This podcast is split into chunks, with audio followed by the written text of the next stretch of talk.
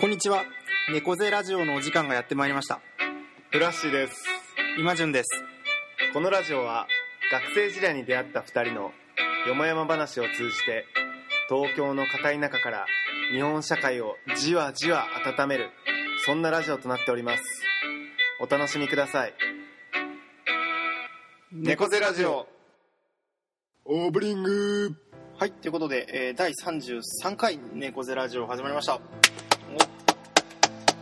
ねちょっと冒頭1個謝らせていただきたいことがありまして。お。何ですか？あの前回32回の時に僕収録の時に風邪を多分ひいてたんですよ。あー咳してたね。そうすっごい咳してて、うん。でそれなんて編集で結構咳のところの音量下げたんですけど、うでもちょっとやっぱかなりうるさかったので、うんうん。っとそれはちょっとまず謝りたいですまあね生理現象だからね ちょっとやっぱ万全のコンディションを整えて臨みたいと思います、うん。今回は治ったのでね。あとプラスでねちょっと声がちっちゃかそうったそうそうそうそう ねちょっと原因がでもようやく分かってきたのでちょっと次回からはそうです。この回から、ね、うん。音量高めていきたいと思いますが。高めていきたいと思います、はい。ということでね。いや季節はすっかりつまあでも梅雨は明けてないね。まだ。梅雨明けてなくて。いや明けてないの今？まだ明けてない。今7月20えー3です3ですけど。まだ開けてないですあそうなんだ、うんうんもうね、うん。うんまあ地面なんかもうこっちは全然降ってなくない？そう今年は空梅雨というかね、ううん。んあんまり降らなかったよね。いやなんかこの流れで言っちゃうんだけどさ、うん。俺なんか先週だっけ？な3連休に、うん。あの宮崎にうん。行ってきて、っていうのもあの母方の親戚が宮崎で。お母さんが宮崎っていうわけではない。お母さんはね宮崎出身なんだよ、ね、そうなんだ。そうそうそう宮崎出身で、うんででももともとはあの四国からなんか宮崎に移り住んであっていうへあの家系なんだけど、えうんうん。そうそう。で宮崎って空港出たらさ、ん。まずなんかあのインフォメーションセンターの人がさ、うん。なんかアロハシャツ着てて、はいはいはいはでなんか花をこうやってつけてて、いはいはい。でなでも雨雨がめっちゃバーって降ってて、はいはい。でなんかめちゃくちゃもう暑暑いというかなんかもう、湿気が高いとさなんか暑さもななんていうのかなジメッと暑いみたいな。のがもう風もわってきて、もう俺もともと隠したくせ毛がもう全全面に出ちゃって 前髪も上を向くっていう くるっと回ってっていうことがね、うありましてね。なんかこっちは本当雨少ないんだなと。なあそうだね。東京は少ないんだろうな。いやいやそうそうそう。そうか宮崎空港ね。あの降りたらこうなんあの木がフェニックスが。あよくわかるね。あそうそうそうそう、えー、降りたことはいないんですけどうんいろんな人の情報から。あいや。宮崎空港の情報友達から聞く？聞く聞く。マジで？いやでそこでね僕、うん。あの20年ぶりぐらいに20年弱ぶりぐらいにねうん。宮崎に帰ったわけですよ、はいはいはい。っていうのもなんか僕あの生まれた時から母方のおじちゃんおばあちゃんもな亡くなってたんであ死んでたのでそう帰るまあだよね。きっかけもなかったんだけど、うん。まあちょっともうあのそのおばあちゃんの妹とか、うん。まあ、僕の親戚結構高齢もう94歳とかうんうんなってるっていうからお大おばあちゃんみたいな、はいはいはいはい。会いに行こうと思ってうん。3連休使って行ってきたんだけど、なんかやっぱそれまで知らないなんていうのかな。母方の家系の家系図とはいなんかいろんなドロドロな話をすごい聞いて。うんう。ん いやまず全体的になんだけど、うん。なんかあのおなんか俺のお母さんなんかなんか腹違いの兄弟とか結構いっぱいいた人がへそう俺のおじいちゃんおばあちゃんも離婚してんだけど、ーうんうん。俺知らなかったんだけどさ、うん。俺のお母さんってさ、うん。3人兄弟のうん。末っ子だったんだよ、はいはいで2人上がいるっていうの知ってたんだけど、はいうんうんうん。なんかもう1人いるとか言っはてでそのもう1人のあのおばちゃんがうん。俺を迎えに来てくれて マジかみたいな、はいはいはいはい。いやなんかそのおばちゃんと仲いいっていうのは知ってたんだけど、はいはいはい。俺のお母さんが。そうそうそう。ももはや、まあ、こんなことラジオで言うのもあれなんだけど実実の2人の兄弟よりも、うん。その半分血のつながったはいはいはい。一番上のお姉ちゃんが一番仲いい。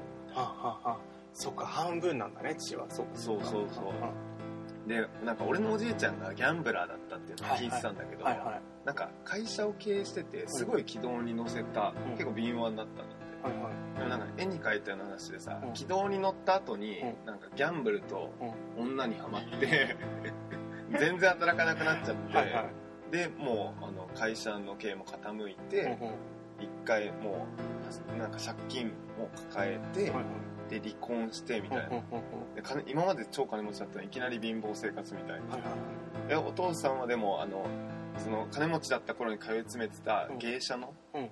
人と再婚して、でなんかその芸者の人もさなんか経営のセンスもないのに、うん。なんかあの私はちょっとあの水商売で店を経営したいとか言って、はいはでで俺のおじいちゃんがお金を出して、うん。まあ見事破綻して さらに借金が増えてみたいな俺のお母さんめっちゃ苦労してては今知らなかったんだいけど。へなんか一人で中学卒業したら、うん。大阪に出て、うん。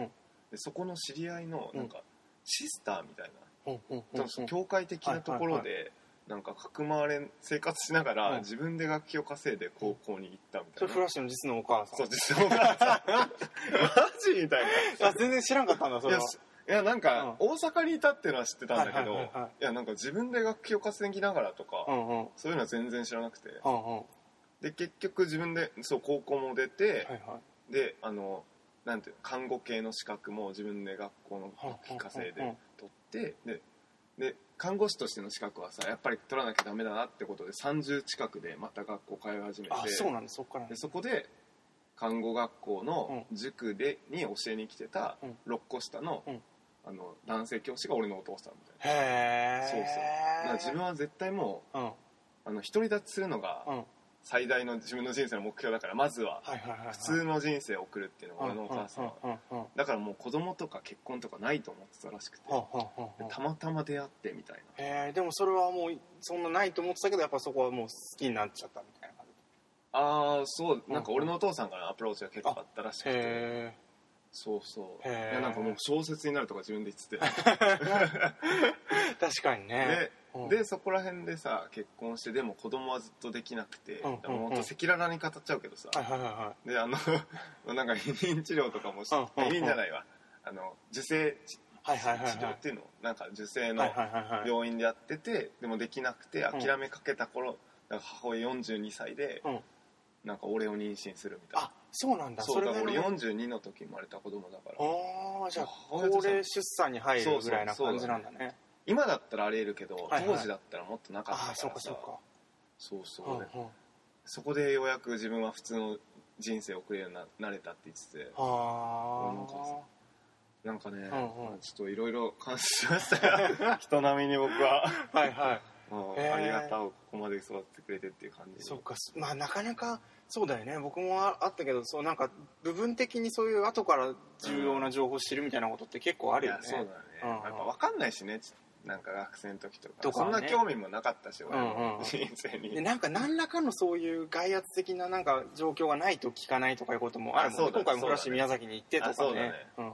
ちょっとそういうの知らないとさ逆に親戚の会話加われないかなと思って俺からお母さんいろいろ聞いてた。そうなんだそうなんだ。そしたら思ったよりすごいエピソードがまで 出てきてるみたいな、うんうんうんうん。そうそうそう。いやなんかね。そっかじゃあちょっとルーツを知る、まあ、自分のルーツでもありお母さんのルーツも知るちょっとその規制になったみたいなそうだね感じとか。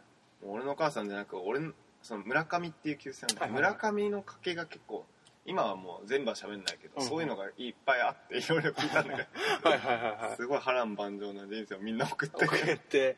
へそうえていうね感じでしたよ、僕。のびっいやくりしたという。面白いね。いいいいじゃあ規制の時間になった。ね。うん。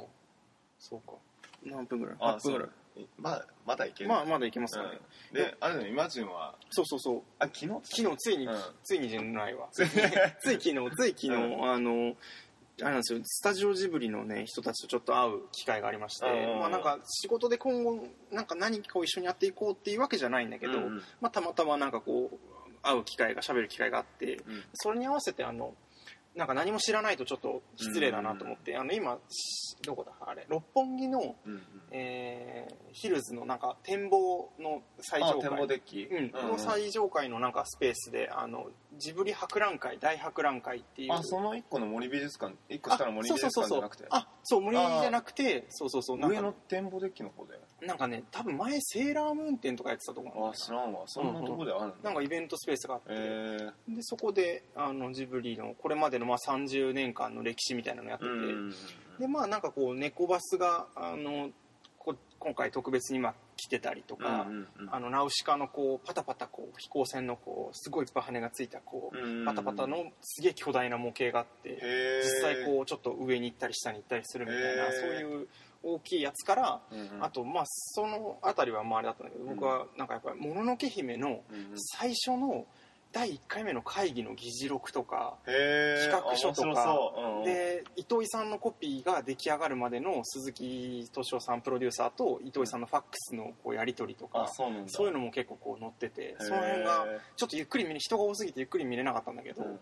その辺からちょっとねなんか大が面白くて。あれ生きろだっけ？あそうそうそう「生きろ」っていう。ねね。最初はなんか違うものだったとか、うん。でなんか糸井さんのこうやり取りの中でこう、うんコピー案とかもバーッと糸井さん書いてるのがあったんだけど、うん。ちょっと嬉しくなったのはなんか、糸井さんも人間なんだなと思ったのは、うん。最初のそのコピーの素案とかって、うんなんか全然響かないなとか なんか。あ意外と。そうそうそう。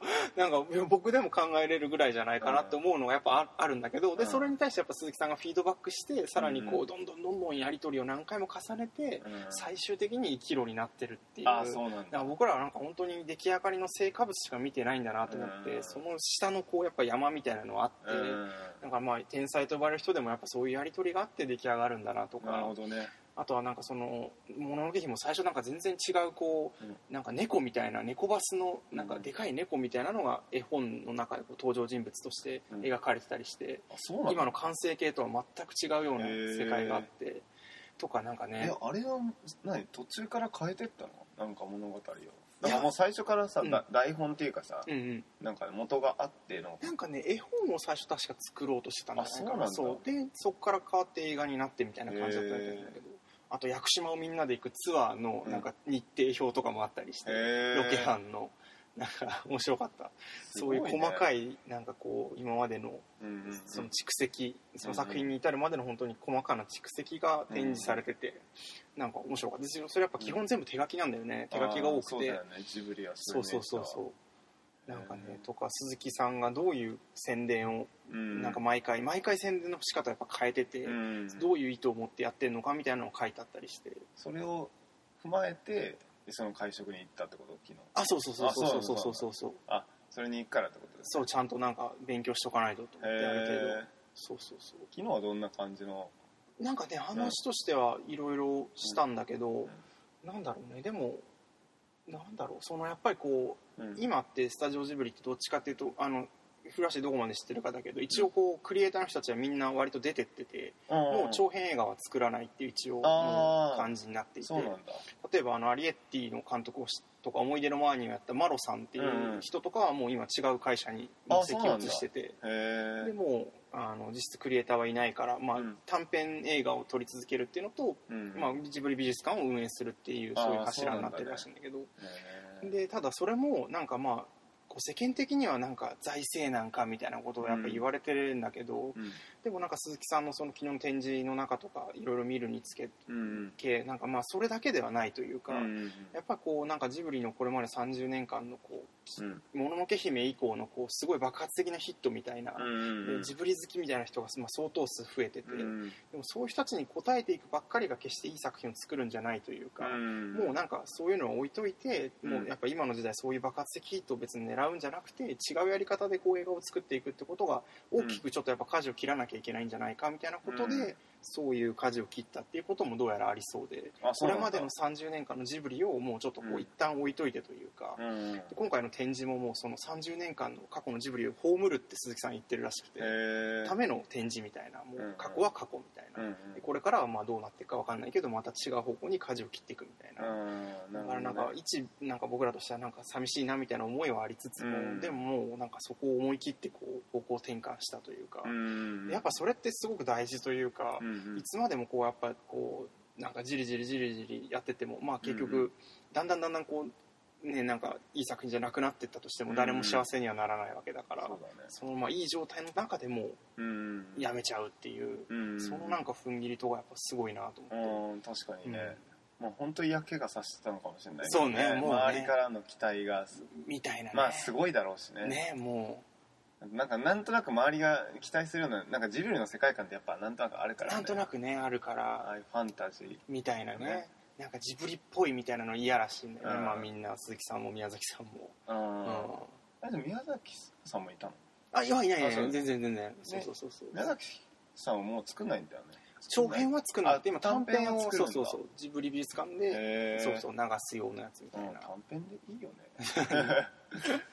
そうそうそう、うん短編でもねいいアニメたくさんあるし。あるしね、うん。そうそう。だからまあ過去のものは過去のものでっていう、なるほうんどね、感じらしく、うん。そうそう。でもまあなんか本当にその一個一個のなんか手書きで書く書いてるやつとかを見てこうやっぱ勇気づけられたというか、うん。やっぱ基本はそこなんだなというか、うん。やっぱいいものを作りたいっていうその積み重ねがね。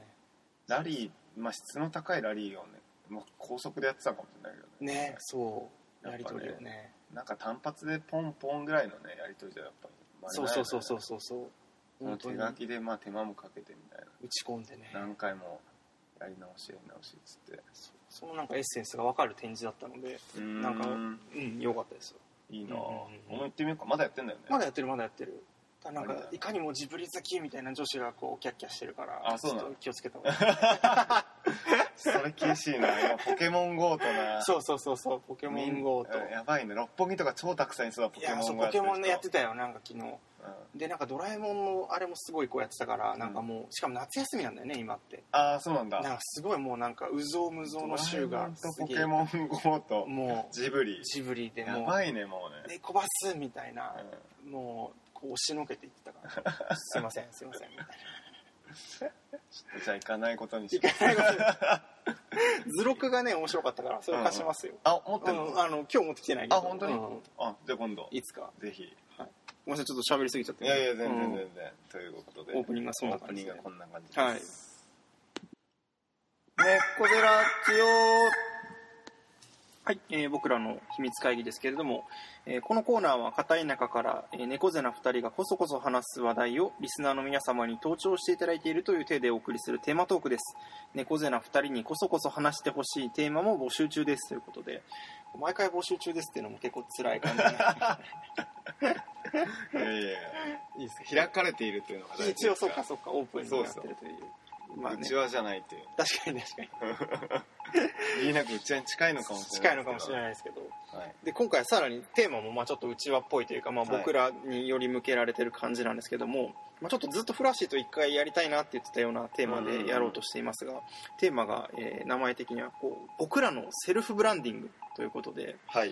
まあ、セルフブランディングって何ぞやってとこもありますけどまあまあね平たく言ってしまうと僕らのこう好みとか癖とかなんかこう意識してること、まあ、無意識でもやっていることとかちょっとその辺をうん。あのお互いもう少し深く掘り下げていくとなんかこうちょっと面白いんじゃないかなっていうような思いがありまして。なんかまあねなんかこのラジオでも多分何回か話したり、まあ、ボツになったりもしてると思うんだけど、うんうん。まあ、お互いの好きなものとかうんうん。こう、まあ、服装とかねなんか考えとかもうそれをまあこうなんとなく最近思うのは、うん。無意識にもこうなんかやっぱりどっかで演出してる部分とかうん。もあるんじゃないかなっていうのがあってちょっとこうセルフブランディングって言葉をつけたんですけど。あセルフブランディング俺なんかもっとそのさ、演出してる部分になんか特化して。特化して話すのかと思った、い。やでもそっちもあどっちもどっちでもどっちでもどっちでも。まあ、ね。むしろまあそっちっていうまあでも感じ、つながってるからね。そうね自分のやっぱそうね好みとそうそうそうそう。自分が好きなものを通じて自分がどう見られたいかっていうねそうそうそうそうそう。そういう感じがうんうんあるうんんですけども、なるほどね、いやでもなんかうん。うんなんていうの？まだあれね表面的なところなんだけど、うんなんか SNS とかはさ、はいはい。やっぱりその媒体じゃん、うんうん。なんかどう見られたいかっていう、はいはいはいまさにだからねその今インスタ写真を通じてとかさやっぱ文章を通じてとかさ、はいはいはい。あとなんかあるかなまあでもそういうのでね、うん。自分を演出しやすくはなってるからね。そうだよね、うん。そうそう。まあだからちょっと一回僕らから離れると、うん。インスタとかもすごいよね。こうなんかキラキラ系女子みたいな人あたちとか、すごいよねあれね、うん。ハッシュタグでしょ。ハッシュタグとかね、すごいよね。なんかその加工とかね。うん。うん。その頂点がもう渡辺直美でしょって。あそっかそっかそっか、うん。その頂点にいるのか。いやいやハッシュタグでうん。なんか楽しい楽しかった。でも明日はもっと楽しいことがみたいななんかさ文章をあハッシュタグで細切区れにしてやてってんだよね。でもハッシュタグってもともとはさ違うよねそれを通じてそういうあのそのハッシュタグをつのキーワードを通じて横でつながっていくっていうためのためのやつだけどだけどみたいなね。文章でやってたりするね。そうそうそう。そうそうそう。フラッシュもでもい今なんか SNS でいうとインスタグラムとツイッターとフェイスブッとフェイスブックか、うんうんそれのなんか使い分けみたいなところにも多分自分なりのこだわりが詰まってるのかもしれないですね。うんうんうん。僕で言ったら、うん。フェイスブックはやっぱりちょっと、うん。まあみんなそうかもしれない。ちょっとやっぱり敷居が高いね。まず発信するの敷居が高くて、ちょっと社会的な自分というか、ちょっとなんかか結構活動ベースのあことが多いかもしれないですね。まあ旅行に行ったとかもあるけど、この前で言ったらあの底上げ農業部っていう NPO の団体でなんかあの農業やりましたホタルツアーしましたとかあうん。そういうのとか、まあ、あとは猫背ラジオもね俺の中ではあ社会的社会的な。危険ですからこはれはいはいはい。それも猫背ラジオもつぶやいたりとうんかね、でツイッターはやっぱツイッターもでもさ、うん。自分の中でなんなんなんだろうな。ちょちょっと社会的ではあるんだけど、うん。フェイスブックになんか投稿するほどじゃない。ないみたいな感じか。だからもっと直接的に言うなら別に「いいね」は求めてないようなことを言うか。なフェイスブックはやっぱどどこかしらでちょっとね願って、別に「いいね」をもらうための投稿じゃないんだけど。けどまあねななんだろうそれを前提としてるから、まあそうだよな。うん、あなんか俺ねツイッターねよくねあの書いてで消すってことが結構あるんだけど、はいはいはい結構やっぱ怒りとかがあツイッターでね書き込みたくなるめいちゃくちやーわゃかるわかる。いつも寸でで抑えちゃうんだけど、はいはいはい。面白いね。でもツイッターもいいね機能ってさあるけどあんま意識しないよねでも。あれ全然意識しない、ね。リツイートも全然意識しない。全然ね。うんうんうん。不特定多数感がああるんだよね。ね。知らない知ってる人だけじゃないじゃんやっぱはいはいフォロワーが、はい。はいはいだからそこら辺の責任が曖昧になってんだろうななるほどなるほど。であれかインスタグラムはどういう感じ？インスタはね、写真ありきみたいなところが。あそうだね。うん。確かに。だからそうだね、うんうん。なんかやっぱインスタがあんだけやってるのはさやっぱどうでもいい本当、うん。本当になんか見た目しょぼいさ写真はみんなあげないあげないだろうね。そのなんかラインがあって、はいはいはいはい。そのラインでかつなんか自分を表現できるような、いはい。自分はこんなものが好きですよとかこんな場所にそういうと行ってますよとか。こあるよねインスタって。そうそうそう、んんん今岩俊の顔がねちょっとラジオリスナーわかんないかと思うんですけどめちゃくちゃ厳しい顔になって。いやいや。そういうとこあるんだよ。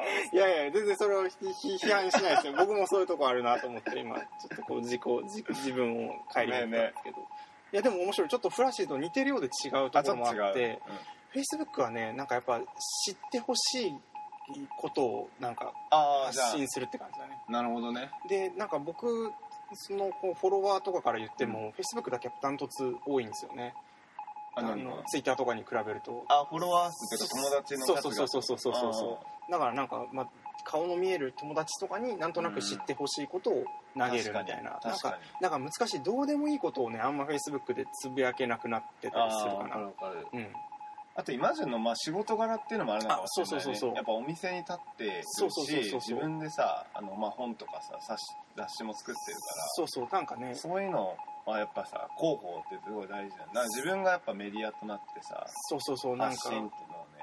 そうでもねそこでまたセルフブランディングの話になるんだけど、うん。ただあんまかっこいいことばっかりこうフェイスブックでやりすぎても、なんかこいつ意識高いなって思われるんじゃないかってこともあって、うん。なんかたまにやっぱどうでもいい投稿をちょっとフェイスブックでも挟まなきゃっていう意図は持ってる、あそうなんだ、うんうんうん。くだらないこととかをうんなんかたまにこう挟みたいなみいやたいなでも分かる。うん。すごい分かる。そのね温度というかさ、うん。はすごいね気にする。うん。うんなんか温度感。やっぱ暑すぎると引いちゃうからさ、そうなんだよね。なんか毎回こんなイベントやってますとか こんなこと考えましたとかだと。そうそれはね俺ミクシーで卒業してるから。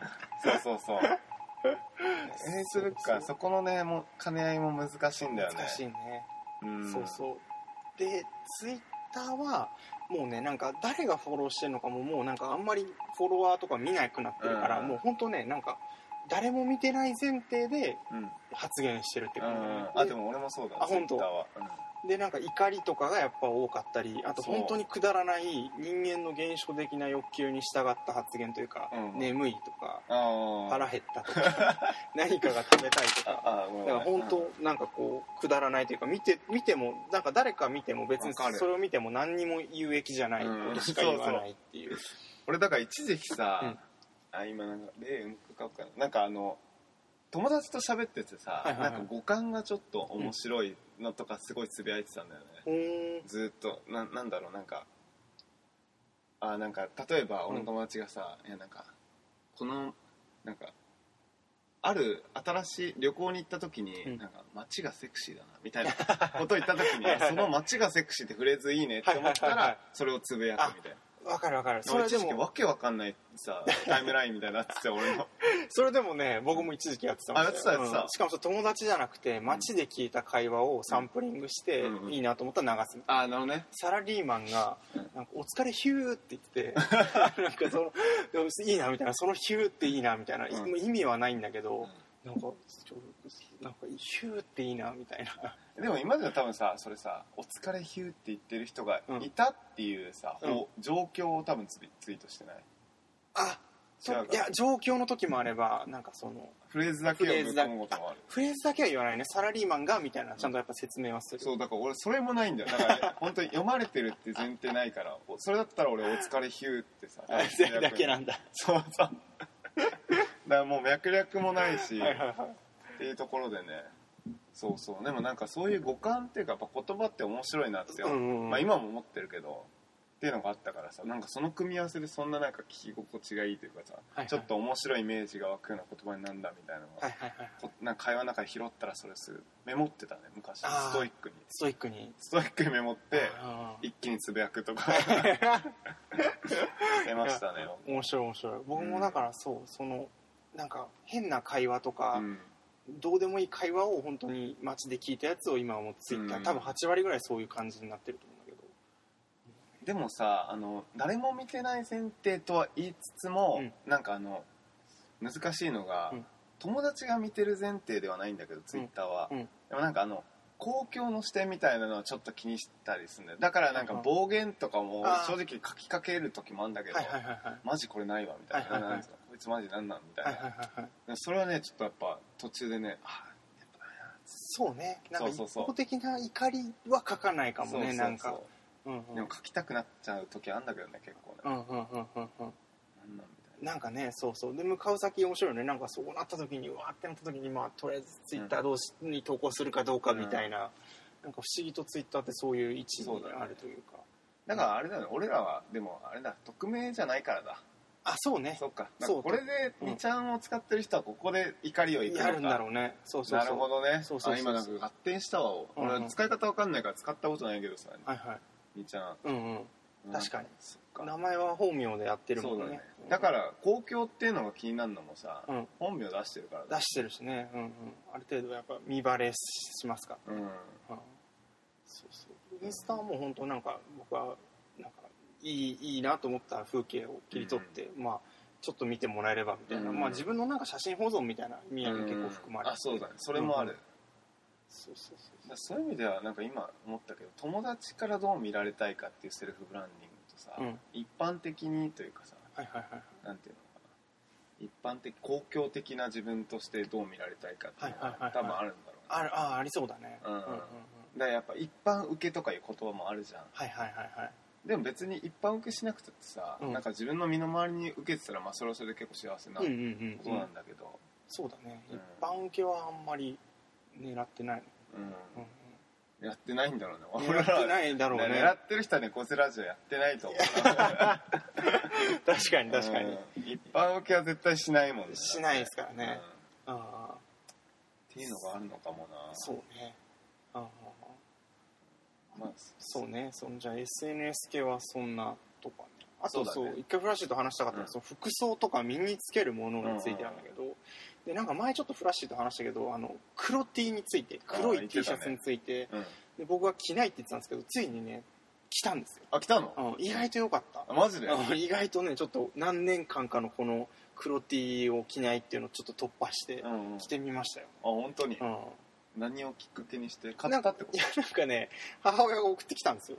黒い T シャツ。ツ。でまあ着ないわけにはいかいない確かないと思って着たら案外良かった、とあそうなの、うんうん。それで生地感がいいとか色どういう意味？色味まあ色味も悪くないけどなんかまあ黒 T も案外、まあ、悪くないのかうなみたいな、ん。ちょっと新しいこう自分とそだから俺そういう意味ではさ、うん。まあ今のは白ではないけどさ俺うん。なんか白、俺の中で白 T シャツってさ、うんなんか去年から着るようになったんだけど、はいはいはい。それまではなんか着る意味が分かんなくてあん。ななんか無地でさ、はい下着っぽいみたいいはいはいはいなんかねなんなんとなくやっぱなんかななんつうかな汚れてないというかさ、はいはいはい。なんかもうシンプルの極みみたいなのを求めてんのかなってあそうだよね。でフラッシュもそうだけどあれだもんねこうエイジプリントとか着ないプリントされてるやつとか。着ないしあのあと V ネックも着ない。あそうなんだ。俺俺はあでも、うん僕もほぼほぼ着ないですね。あうんうん。あとポロシャツの襟は絶対立てない俺は。あ立てないね。それは立てないね。今まで立てたことある？いやないね。はい一度たりとも。えじゃあちょっとここで言いたいんだけどさうん。俺あのポロシャツ襟立てるの意味わかんないんだけど。なんだろうえねだってあれなんか俺あれ見るたびにさ、うん。なんか襟巻きトカゲがさ、はいはい。敵に遭遇した時わーって大きく自分を見せるようなさああのだダサさを感じてしまう、本当リスナーの人する人いたら申し訳ないんだけど、あはいはいはい。なんか自分を大きく見せようとしてるというかなんかな男らしい自分みたいでもそんなにおしゃれだとも俺には見えないし見えないね。大体あなんかラグビーとかそう。得意な人がやってるイメージなそうだよね。ごっつい 商社マン的な感じのイメージが勝手にありますけど、うん。なんか。なんだろうね。なんなんだろうねわかんないね。僕は今あの週5でうん。会社にはポロシャツ着て行ってるんで、おう。うんうんうん。ポロシャツの良さってそこじゃないのかなって思っちゃう。いやそうだよね。うん。そこじゃないですね。今本当なんなんのもう本当にあれはなんかわかんないですね。あもうツイッターツイートしたくなることすごい あれみたいな。あとやたらでかいワンポイントもちょっとわかんないな。あわかる。ポロ。ポロポロなんか年々でかくなってるね そうそうなんなんて思うポロね、うん。でかいよね。なんか左の胸筋ぐらいのそうさそうそう。マークになったりあうとなんか3番とかうんよくわかんないね。3番って何？なんかポロのなんか番号3じゃなかったっけ？5だっけ？ああそんなあったっけ？あるよね番あーあるかも。号なんかちっちゃいからこそポロというかあの本当さりげないからこそみたいなのがいいと思うんだけど。いやそうなんだよね。なんかねちょっとわかんないですね。うん。そういう意味では本当だねまあ年とともになっていくのか分かんないけど色味もデザインも本当どんどんシンプルになってる方がなんか好みになってきたのかもしあとそうフラッシュに聞きたかったのはぴっちりした感じのと、ん。ダボっとした感じのってどっちも来たりする。れないねあああのね夏そうこだわりはあるでしょ。いや夏はね、うん。なんかでも今、うん。いやこだわりなんか夏はダボっとしがちでね冬はピシッとしがちっていうのがあるんだよ、うなんか俺の中で。ほうほうほう。っていうのはあの着る服が多いじゃん冬は。はいはいはい。そうだよね。だからダボで重ね着しちゃうとなんかもううんそう。俺なんかすごいでっうん。かい人になっちゃうから。はいはいさ確か服に確かに確かに。そうだね。でも夏はそうだねピチ。ああこれは、うん。あれなんだ俺の体型的な問題とあとそのそれこそ見られかはいはいはい。どう見られたいかっていうのもあるのかもしれないけど夏はやっぱ薄着だからさ、うん。俺が薄着でピチッとした格好をするとさ、うん。本当に棒みたいな細い人になっちゃうよなるほどなるほど。で冬は重ね着してるから、はいはい。細くてもある程度の見栄えになるわけ。はいはいはいはい。っていうのはやっぱ気にしてるんだからそれこそそれは一般受けを気にしてるのかもしれない。ああ無意識の無意識もあるんだろうね。うん、うん。うんうんうん。今じゃどういやねずっとピシッとしてたのがいいと思ってたんだけど去年ぐらいからいやなんかダボっとしたやつもいいなと思い始めて、なんか去年ぐらいから夏冬限らずうん。ちょっとなんかダボっとしたのも多いけど、でもやっぱフラッシーに言ったようにどっちかというと冬はやっぱピシッといたいみたいなところは相変わらずちょっとあるのかも、うん、うん今でもね女の人もねちょっとガウチョパンツあーみたいな。ちょっと広がってるのが流行ってちょっと流行ったりししてるね、うん。でも俺あの細いのって言っても、うん。本当のなんかスキニーみたいなやつはね、はいはい。ちょっと苦手なんだよね。あ、なるほど、うん。やっぱりねなんかみこう見られ なんか俺こういうとこはあの食事の食べるについてもあったと思うんだけどさ、はいはい。なんかあのこう見られたいっていうのもありつつ、うん。やっぱり機能性もすごい大事にしてる、はいはいはいはいだから食べるについてさなんか、季節感とかそういうのも大事にしながらも、あ言ってたね。栄養面もすごい大事にしてるね。ちなみにこれ多分ボツになった回です、ね、あボツになった回かこれ。ですよね。あそうそうそう。俺が消しちゃった回だ、いやいやいやそうそうそう。機能面栄養面がね。そう着心地とか、はいはいはいはい。自分のそのそれをまとうとかあことにの感覚とか。はいはいはいはいもだからね。あるあるある。そう。あ分かるいくらオーガニックのなんかヘンプといえどちょっとなんかザラザラしすぎて、わうんうん。なのもちょっとみたいなのはそうだね。あるし。素材も大事だよそうそう。あとなんか他人で言うとあのくるみのお店とかやってるとたまにいるんだけどあの季節感を先取りした服装の人ってごくたまにお客さんとして来るんだよね。なんかうこうあとめっちゃこう晴れてて気持ちのいい時に白シャツのすごいこううん。白シャツでこう季節感を先取りしてまとって入ってくる人とか、あそういうのを見るとなんかうわやられたみたいな。あすげえいいなみたいな。あそうなんだ。あもう最高じゃんみたいな。え 思うのなんかたまに悔しいって思う時あれなんかえ俺わかんないよ。季節感を先取りした服装季節感とかあとその日の天候に合わせたとか例えばなんかすごい晴れてて気持ちのいいのに僕はグレーの T シャツを着ちゃってるとかそういう時になんかすごいこう白シャツのシャツ、襟付きのシャツで来る人とか来たら、負けたみたいな、ああなるほどね。そっちが正解ですみたいな。グレーじゃないかったですみたいな。あそうなんだ。すいませんみたいなとかあるよ。なるほどそうそうそうそうなんかそうそう長袖と半袖とかねなんかあそちらが正解です。えでもそちらが正解ですって言ってもさその人の服は持ってないじゃん。だから、うん。その人を見てあ自分の中でもっとこういう組み合わせあったなって思うってこあそうとかまあ組み合わせがない場合もあるし、ん。まあもうなんかいいなってね、あそうなんだ。ううとか思いますね。なんかあと季節を連れてくる人とかいるんですよ、まあ、特に女性ですけど、と、うんなんかもう6月のその雨のしっとり感をもう肌に身につけもうなんかこう服装で表現してるみたいな人がいて、うなんだ。いでたちからして6月みたいへなもうなんかもう拍手みたいな。えへえ6月みたいな。あすごいね。ありますね。たまに。俺だからじゃあそういう分かんなかったからないんだろうな。そういう自分の格好にはすごい気にしてるけど人の格好興味ないんだろうな。あんまり興味ないか。うんたまにですけどね。本当にもそうワンシーズン1人2人ぐらいのレベルですけど、へー。なるほどね。俺なんかあのその季節感とかじゃなくてさ気に入ったら、うん。こうなんか A 型っぽいとか気に入ったらそれ着続けるっていうのが、最近俺これの組み合わせばっか。だ そうなんだ。帽子かぶったりとかもなかったり。気に入ったら着続けるみたいな、はいはいはいはい。そうか面白いね。でも食べ物でもやっぱ僕は季節感がちょっと気にしたりするけど、うん。暮らしはそうでもないみたいなところが。そうだね気に入ったのはうん。食べ続けちゃう、うん。うん。今だったらあのなんかあります？あの松屋松屋のうん。山形だしのあまた始まった？始まった。あ始まった。俺もあれ心待ちにしてた。よかった。あれ今年ないと思ってたいから。やいやあれうん7月ね21からねあ始まったんだ。あれすごいよね。あれめちゃくちゃうまいんだよ。松屋のお客様の声に書きたいぐらいなもう。いやそう。えマジ分かってくれるあれ。いやあれわかるよ。もう去年あればっか食っていやた俺もあれ山形市ってあのきゅうりのね。そうそう。そう。いや。そう牛丼ってなんかそんな合うのかなって思ったんだけどうん。しかもあれプレミアム牛飯だからさくそう。黒胡椒のやつがついてくるんだそうそうそうつよねいてくる。あれ最高ですよね。七味の。最高なんですよ。そうあれを食べ続けるといやそうそうそうそうそうそう。そうねあれ話変わっちゃうけどさもう全然関係なくなあいやいるけどさやいやあ松屋はあの路線で行くべきだと思う。あのわかるわかる。季節のうん。どっかしらのフードのわかる。やつを牛丼と合わせるっていう。すげえわかる。うん。うん。なんか俺罪悪感がねうんないもんなあれに食べてる時あないないない。ない。うん、松屋に対してねで食ってる自分に対してないね。いやあとね松屋で言ったらね、うん。俺やっぱ味噌汁これ前も喋ったかもしれないけど、はいはいはい。味噌汁大好きなんだ俺。はいはいはい。味噌汁好きとして松屋の味噌汁飲むのはうん。俺の中でさちょっといかんいかんともしがたいからはいはい別に豚汁飲みたいわけじゃないけど、うん。豚汁を頼むって変更するんだ。そうそう。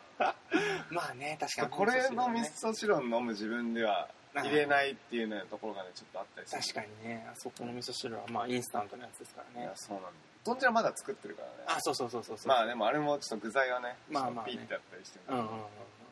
そうあそっか始まりましたか。いや始言ってまりましたついに。そうかそうか。そういうとこでもさ誰が見てるわけでもないんだけど、うんうんうん。まあセルフブランディングつなげるとしたらさ、うん。これを食べる自分でありたいみたいなのねあるんだよね。あるね。うん、うん、ここはやっぱり誰も見てないけどここは妥協できないとか。あああるねあるね靴下も誰も見てないけど、うん。この靴にはこの靴下しか合わせないわとか。かるわかる。靴あるでし下ょ？靴下ある。靴下あそうね前盛り上がったんだけど会社の人と、うん。あの僕いなんかその女性のファッションに対して、うん。もちろん好みとかあってこれがいいなとかこれがちょっとなとかあるけど、うん。これはちょっと許せないって一個だけあって、うんうんあの短いソックスの白を履いてる女性。ああいるね。わあ。ええちょっとフリルみたいになってない？一番上あそうでもない。フリルになってるのもあるしなってない。普通のスポーティーなやつ。か？なんか普通のやつ。ああまああ履いてるのもあって。それはね、うんちょっと受け入れられないんだよあー。でも長くても嫌じゃない？な長くても嫌だよね。もなんか靴下って難しいね。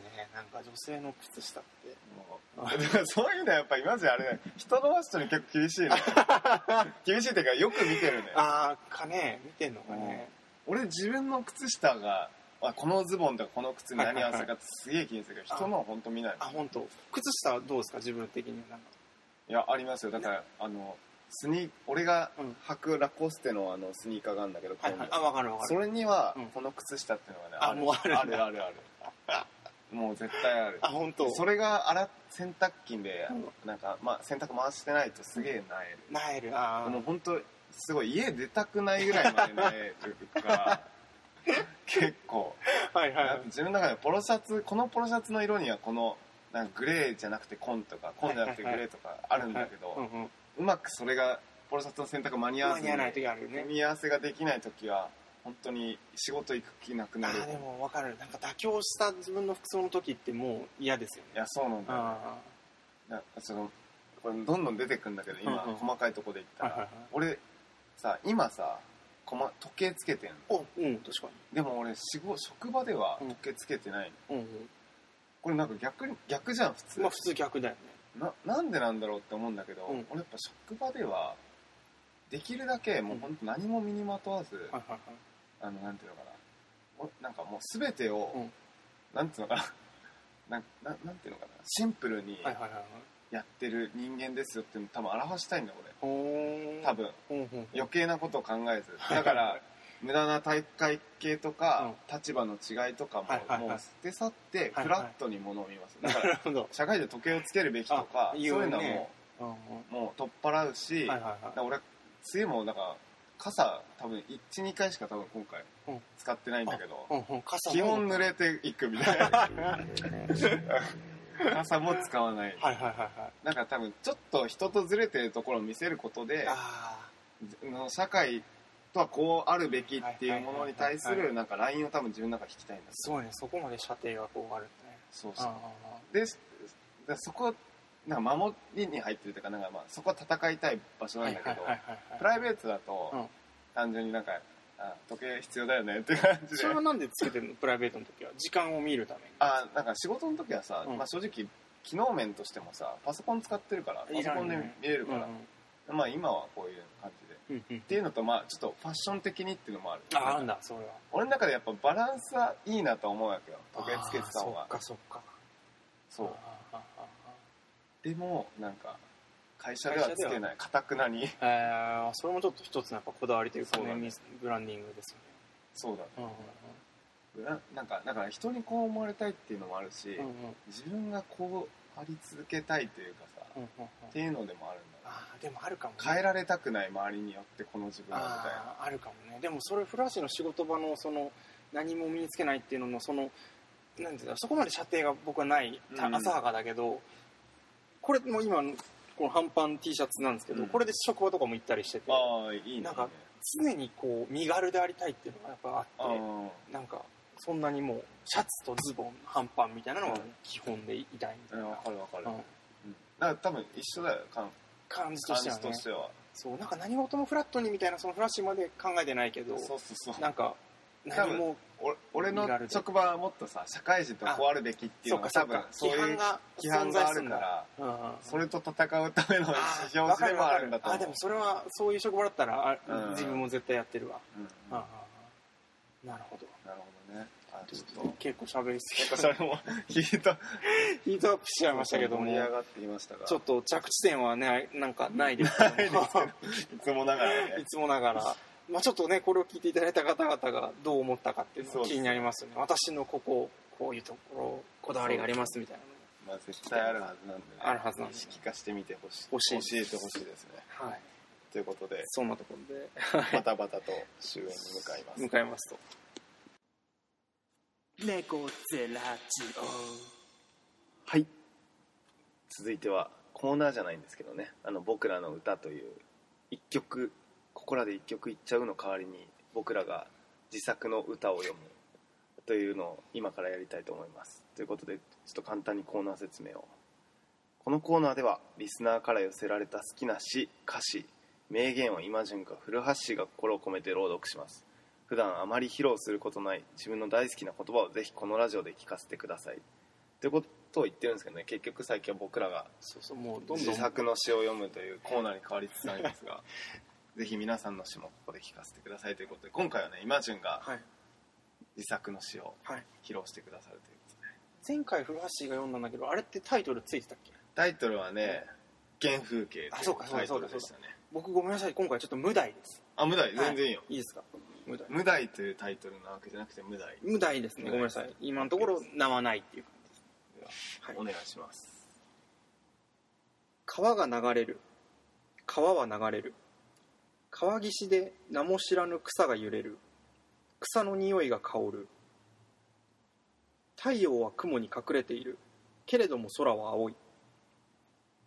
橋の上を自転車が通る。